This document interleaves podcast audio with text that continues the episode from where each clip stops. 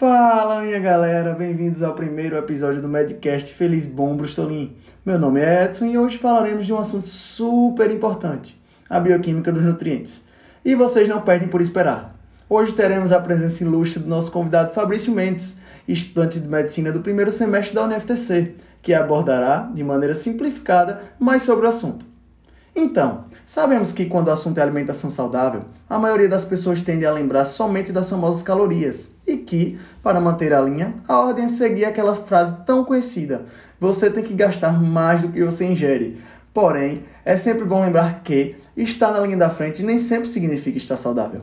E que, obviamente, não devemos gastar mais do que nosso corpo tem e necessita, pois ficaremos com saldo negativo. Vamos então entender um pouco melhor sobre os nutrientes em nosso corpo e como eles nos ajudam a manter o organismo em dia. Me fala aí, Fabrício, quais são os nutrientes? Boa tarde, Edson. É um prazer enorme estar aqui no Medcast Feliz Bom Bustrolin. Então, os nutrientes são todas as substâncias encontradas nos alimentos que são úteis para o metabolismo orgânico e indispensáveis para o crescimento, desenvolvimento e manutenção das funções vitais dos organismos vivos e, consequentemente, para a boa manutenção da vida.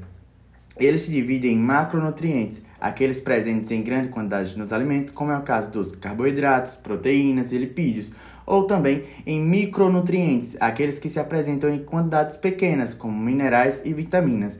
Além disso, Edson, é importante salientar que existe uma energia mínima que o corpo necessita para o seu funcionamento, o metabolismo basal. Essa quantidade de energia é requerida para manter em atividade os processos fundamentais da vida, como ventilação pulmonar, temperatura corporal e circulação, por exemplo. A velocidade com que o metabolismo trabalha está principalmente ligado aos genes, hormônios e fatores individuais, como gênero, idade e peso. Se tomarmos como exemplo duas mulheres da mesma idade, peso, altura e que possuem a mesma dieta, podemos observar que a perda de peso não foi igual para as duas. O metabolismo lento pode ter sua causa no sedentarismo, estresse físico e emocional, longos jejuns, dieta desequilibrada ou disfunção hormonal. Ainda, conforme pontuamos anteriormente, o envolvimento do fator genético na questão. Além disso, o metabolismo mais lento também pode ser explicado pelo envelhecimento natural. Isso ocorre porque, à medida em que envelhecemos, ocorre uma diminuição natural e gradual da atividade celular, além da redução da massa muscular. Que interessante. Fabrício, mas me diz só, essa taxa metabólica basal, como é que ela é calculada? Então, Edson, a taxa metabólica basal e a velocidade do metabolismo dependerá de diversos fatores, como peso, idade, gênero, genes e hormônios, além dos hábitos de vida, como a alimentação e a prática de exercícios físicos.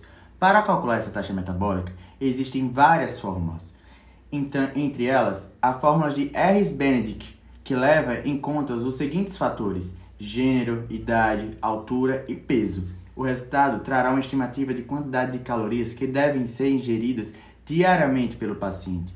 Outros métodos que podem ser utilizados para realizar essa medição são a calorimetria indireta, um aparelho que mensura a quantidade consumida e produzida de CO2 e oxigênio para estimular o gasto energético basal. Outras fórmulas existentes são a Mifflin-St. e também a Cunningham e Tinsley. Nossa, que legal, Fabrício. Sabemos da importância de uma vida saudável e como ela pode refletir no estado nutricional de uma pessoa. No entanto, para avaliarmos o estado nutricional do indivíduo, é necessário analisarmos alguns pontos, não é verdade? Um deles são os indicadores bioquímicos. Mas Fabrício, por que eles são tão importantes e como eles podem nortear para a avaliação seja realizada de maneira correta? Então, o estado nutricional de um indivíduo é o resultado do equilíbrio entre os aportes nutricionais e os gastos energéticos. O nosso corpo mostra através de sinais e sintomas quando algo não está funcionando corretamente. Por isso, os indicadores bioquímicos são de extrema importância. Afinal, a composição bioquímica do sangue reflete de forma confiável o equilíbrio entre o ingresso, o egresso e a maneira da metabolização nos, nos nutrientes, chamado de homeostase. De acordo com os indicadores bioquímicos, poderemos avaliar a situação do funcionamento dos órgãos, adaptações fisiológicas, infecções, imunidade, desequilíbrios metabólicos específicos, entre outras coisas. A glicose, por exemplo, é um indicador bioquímico do metabolismo energético, a qual pode indicar falhas na homeostase, como por exemplo na cetose, além de ser a fonte principal de energia utilizada pelo corpo. A maioria das células do corpo precisa de glicose para a produção de energia. Células nervosas precisam de, de glicose para manter seu funcionamento normal. O nível de glicose no sangue pode determinar e monitorar algumas doenças, como diabetes, pré-diabetes, hiperglicemia e hipoglicemia. Fabrício, vamos agora falar sobre a metabolização da glicose. Mas antes de entrar nesse tema em específico, me fale um pouquinho sobre a glicose. Edson, a fonte de energia celular mais importante é a glicose. A glicose é um carboidrato, um açúcar, do tipo monossacarídeo. Ele é um dos mais importantes carboidratos, sendo usado como fonte de energia primária pela maior parte dos organismos, de bactérias ao ser humano além de fazer parte de importantes vias metabólicas. Sua cadeia apresenta seis carbonos e contém um grupo aldeído, sendo sua fórmula geral C6H12O6. A molécula de glicose se apresenta em forma de cadeia aberta, acicíclica ou de anel cíclica. Esse monossacarídeo pode existir em sua forma livre ou combinado com outros carboidratos. A glicose combinada com monossacarídeo frutose forma o disacarídeo chamado sacarose, já a combinação de glicose com galactose forma o disacarídeo lactose presente no leite, enquanto duas moléculas de glicose combinadas formam a maltose. A combinação de várias moléculas de glicose ainda pode compor açúcares de cadeias longas chamados de polissacarídeos.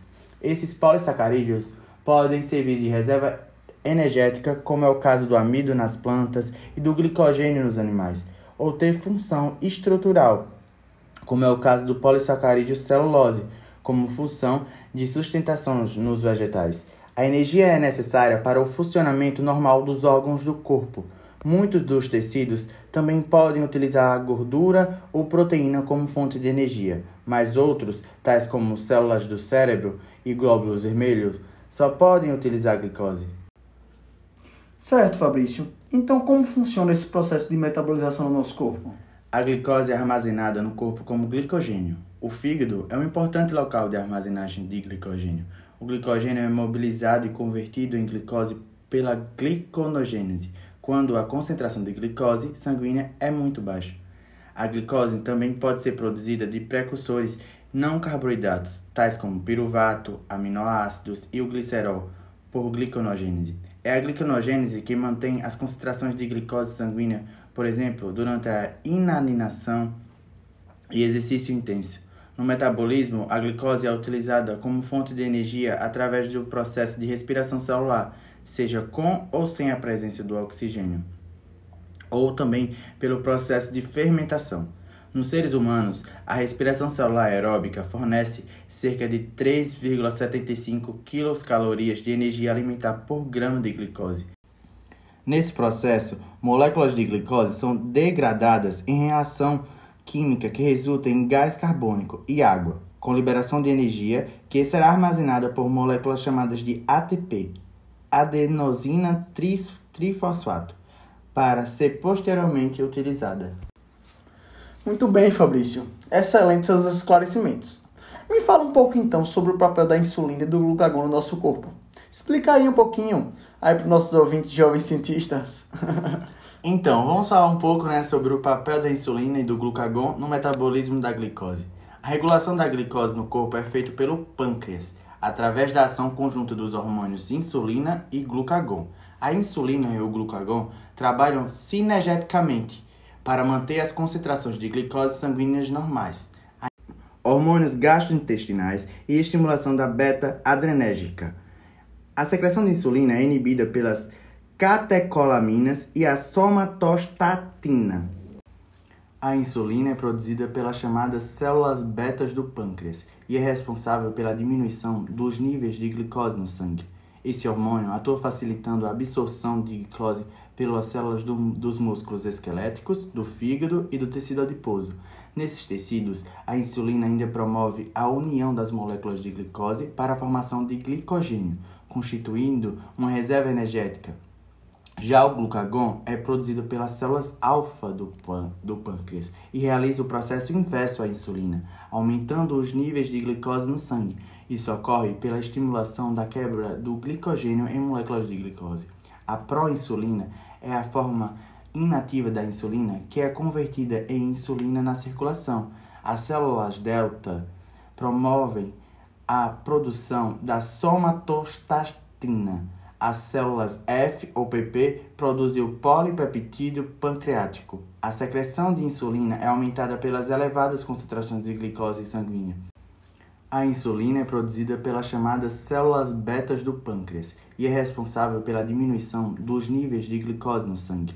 Esse hormônio atua facilitando a absorção de glicose pelas células do, dos músculos esqueléticos, do fígado e do tecido adiposo. Nesses tecidos, a insulina ainda promove a união das moléculas de glicose para a formação de glicogênio, constituindo uma reserva energética. Já o glucagon é produzido pelas células alfa do, do pâncreas e realiza o processo inverso à insulina, aumentando os níveis de glicose no sangue. Isso ocorre pela estimulação da quebra do glicogênio em moléculas de glicose. A proinsulina é a forma inativa da insulina que é convertida em insulina na circulação.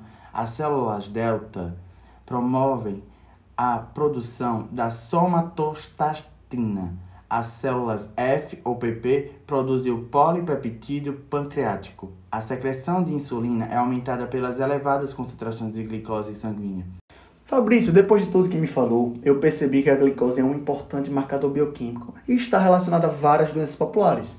Para sabermos melhor como ela funciona no nosso organismo, me diga uma coisa: como funciona a eliminação da glicose?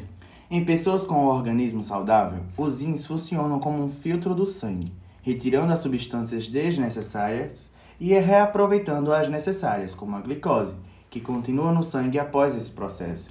Em situações normais, o organismo elimina a glicose pela urina quando a concentração no sangue é elevada. Porém, a glicosúria renal, a concentração de glicose é normal ou baixa, mas é excretada pelos rins devido ao mau funcionamento destes. Além disso, é importante salientar que a glicosúria renal é uma condição comum aos pacientes que apresentam as diabetes mellitus não controladas.